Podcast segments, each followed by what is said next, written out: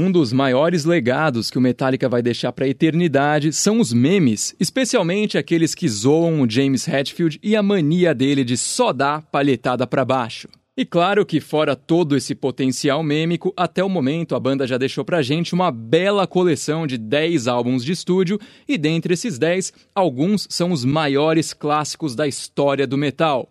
Mas, qual deles é o melhor?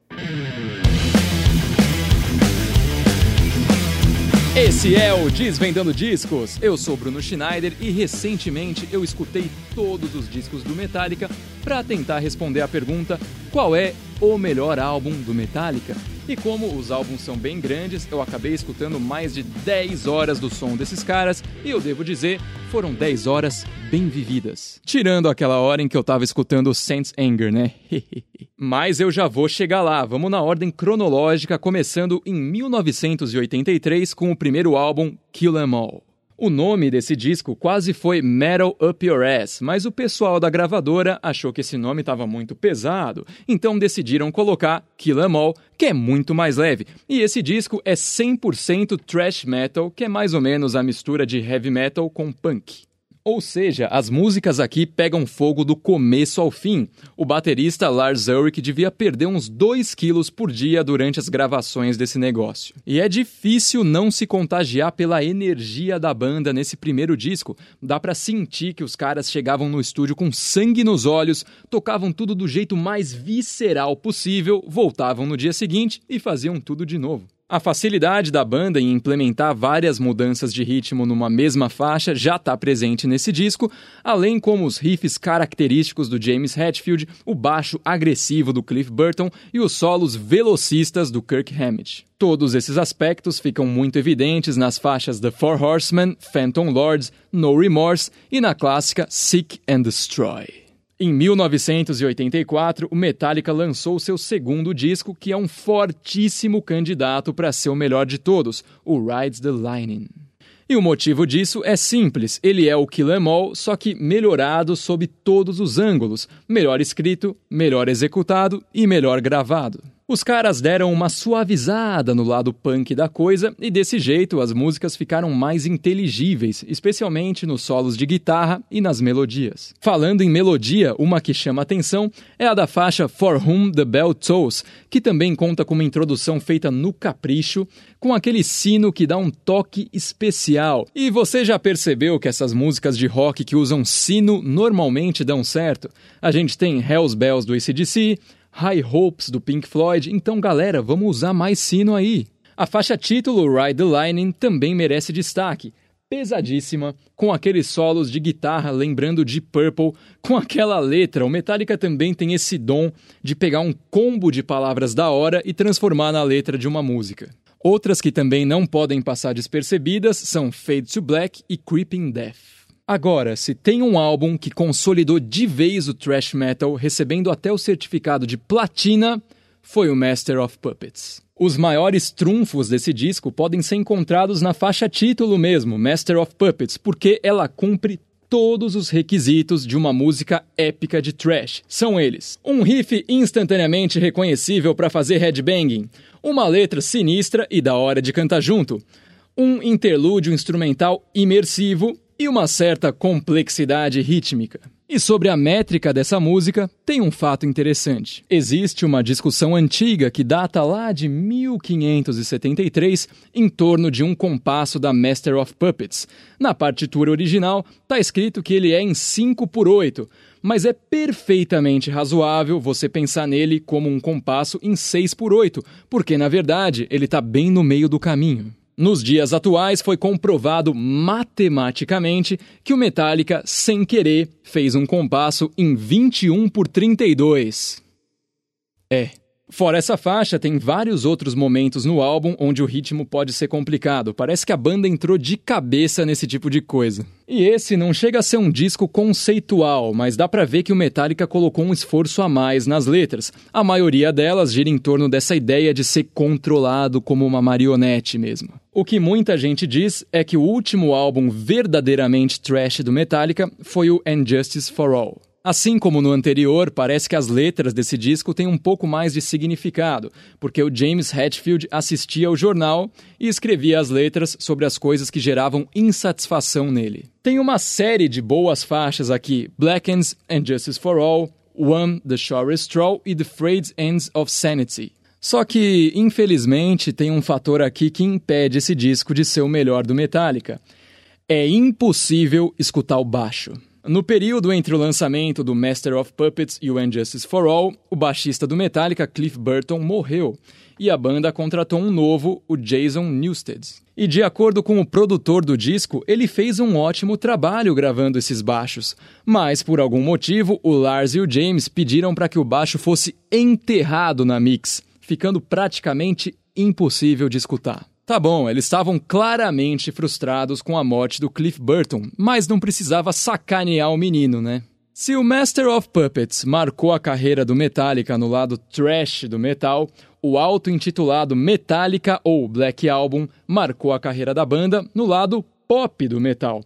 Isso pode parecer um xingamento, mas não é. O Metallica contratou o produtor Bob Rock e esse cara fez uma reviravolta no som da banda.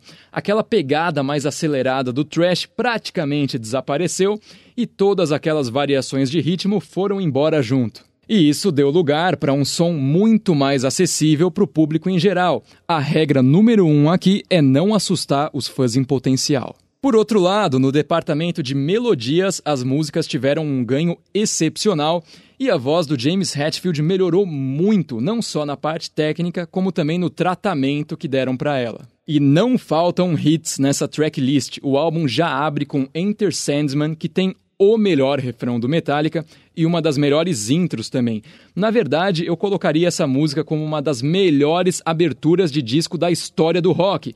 Tá ali junto com Break On True, Black Dog e Brief. Também tem The Unforgiven, que para mim tem a melhor melodia que o Metallica já escreveu. Nothing Else Matters, provavelmente a mais pop do Metallica e que tem uma daquelas introduções que todo guitarrista aprende a tocar. Holier Than You, True Than Ever e The Gods That Failed, que tem uma letra extremamente pessoal pro James Hetfield que fala sobre a morte da mãe dele, que não quis tratar o câncer por questões religiosas. Minhas últimas considerações sobre esse disco são: o trabalho do Lars ficou muito mais tranquilo, e embora esse seja claramente um álbum mais popular, não significa que o Metallica só focou em escrever um monte de refrão chiclete e fazer as outras partes das músicas de qualquer jeito. Um bom exemplo disso são as pontes. O Metallica é uma banda que faz boas pontes.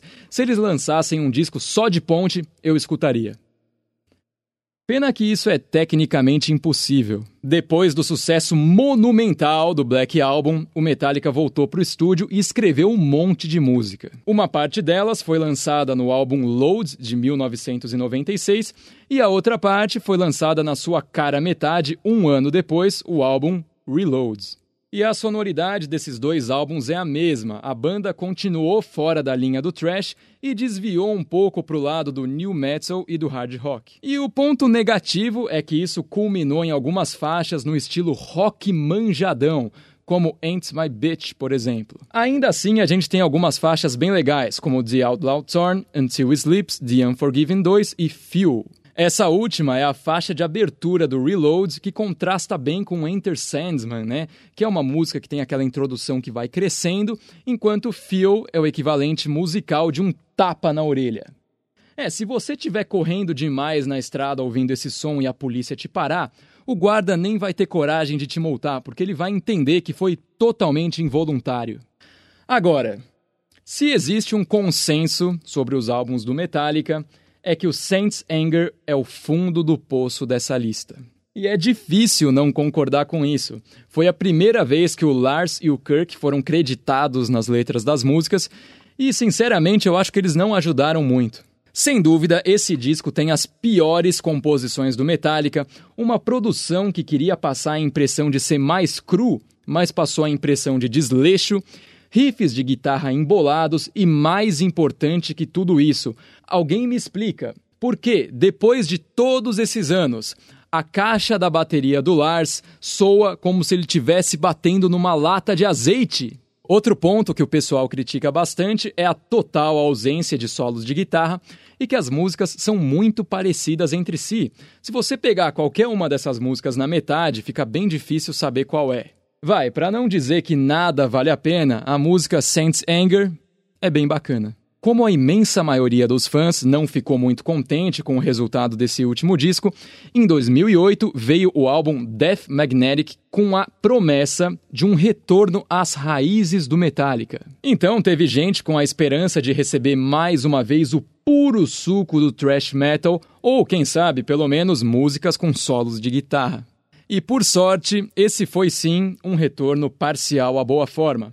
Os shreddings de guitarra voltaram, a bateria tem som de bateria e as músicas são diferentes entre si. Existe um claro aceno à época trash do grupo e a gente já percebe isso na primeira faixa, That Was Just Your Life, que tem um riff bem parecido com uma música do primeiro disco, Jump in the Fire. Eu gosto bastante da insanidade da faixa The Day That Never Comes, especialmente no solo de guitarra do Kirk Hammett, que combina bem momentos caóticos com momentos de mais precisão. Dessa vez, o maior ponto negativo do álbum ficou na mixagem, porque tá muito comprimido. Dá a impressão que tá tudo no mesmo volume, e assim a gente acaba perdendo um dos aspectos mais importantes da música, que é a dinâmica. Para finalizar essa lista, tá na hora de falar do décimo álbum de estúdio do Metallica, o último lançado até então, em 2016, Hardwired to Self-Destruct. Esse disco tem bastante similaridade com o Death Magnetic, sendo um retorno às origens, só que não. Mas ele já é melhor que o anterior só pela parte da mixagem e da produção, teve uma melhora incrível nessa área. As faixas excelentes aqui são Moth into Flame, Mankind, Halo on Fire e Atlas Rise. E eu me arrisco a dizer que Atlas Rise é a melhor música que o Metallica lançou no século 21, sem exagero. E finalmente, depois de passar por todos esses discos, eu tenho um top 3 bem formado, com Black Album, Master of Puppets e Rise the Lightning. Eu sei, eu sei que são escolhas meio óbvias, mas fazer o quê? São três presentes que o Metallica deixou para a humanidade. E dentre eles, para mim, o melhor de todos é o Master of Puppets. Nos seus três primeiros lançamentos, o Metallica estava literalmente subindo uma escada rumo ao supra-sumo do thrash metal. E o Master of Puppets simboliza esse último degrau onde a banda estava no pico da criatividade. Mas essa escalada poderia ter ido mais além, e eu não consigo ignorar a ideia de que se o Cliff Burton não tivesse morrido, as coisas teriam sido um pouco diferentes e hoje eu poderia estar aqui nomeando o And Justice for All como o melhor álbum do Metallica.